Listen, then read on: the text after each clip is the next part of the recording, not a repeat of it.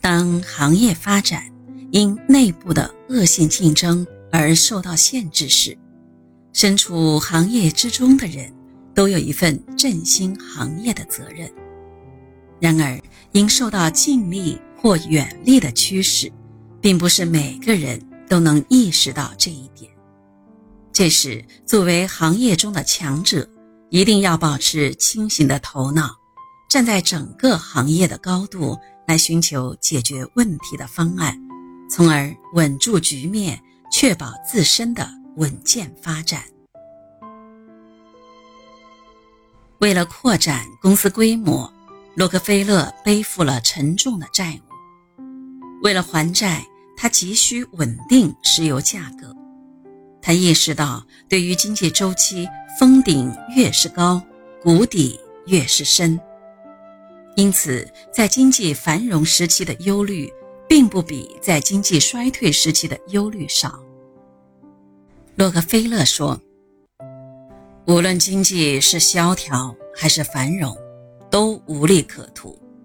萧条虽然能够为繁荣创造条件，但是萧条也必然会被繁荣弥补。我觉得，单就石油行业来说，在一定程度上。”这两种极端都被我们成功的阻止了。洛克菲勒支持适度的增长，不过这种支持纯粹是出于个人利益。他是想凭借产品低廉的价格，事先阻止潜在竞争的出现，尽量减少意外风险。他觉得只有这样做，才能够使得标准石油公司全体员工。有稳定的工作。有人认为，南北战争结束以后，石油行业门槛太低了，想要限制生产过剩，就必须垄断。只有如此，整个石油行业才能达到秩序。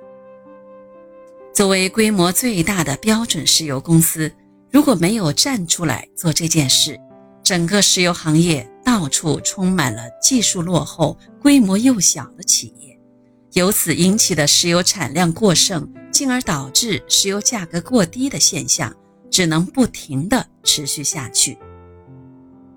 不过，洛克菲勒坚信，只有标准石油公司这样大规模的企业，才符合石油行业这个发展阶段必须具备的经济规模。洛克菲勒深刻地意识到。不能任凭扩张，提高石油行业的入门标准势在必行。垄断这个词虽然不太好听，但在当时却势在必行。它能够稳定石油市场秩序，使石油行业能够健康有序的发展。洛克菲勒决定凭借自己的实力垄断当地的石油行业。当时，在标准石油公司周围萦绕着不少老旧的小型炼油厂。这些小型炼油厂工艺落后，产品质量差，但为了生存，他们大打价格战，使石油行业陷入恶性竞争的怪圈里。而洛克菲勒的大型炼油厂，由于石油质量好，价格较高。使一些销售商转而去销售价格低廉的石油，石油市场出现了一片混乱的现象。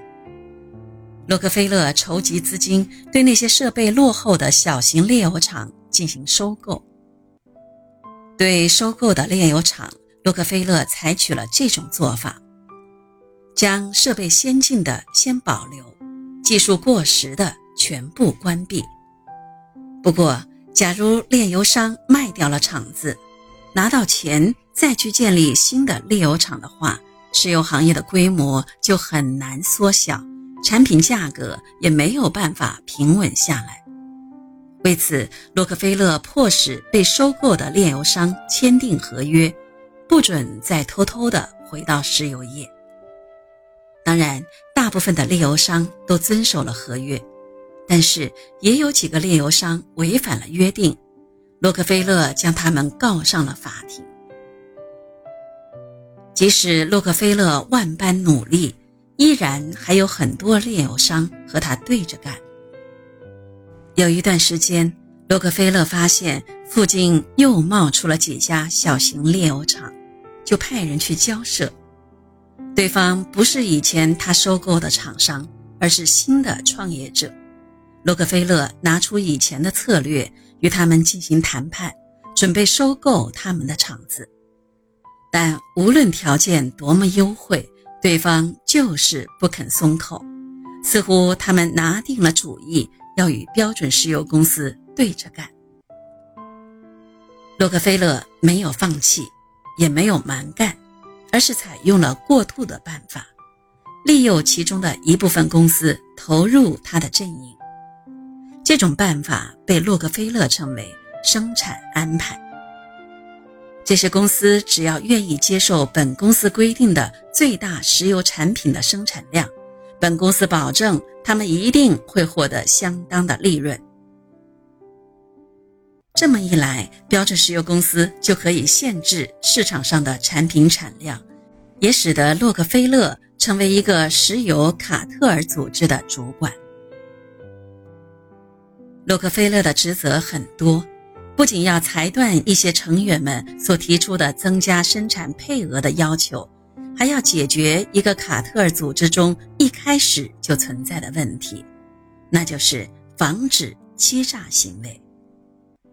如果有炼油厂接受了生产安排以后，依旧使自身的产量超过了规定的配额，标准石油公司就只能降低自己这边的产量，杜绝生产过剩。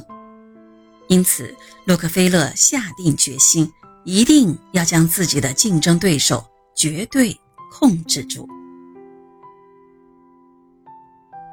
能否乱极则治，关键在于是否会有一支主导力量的出现。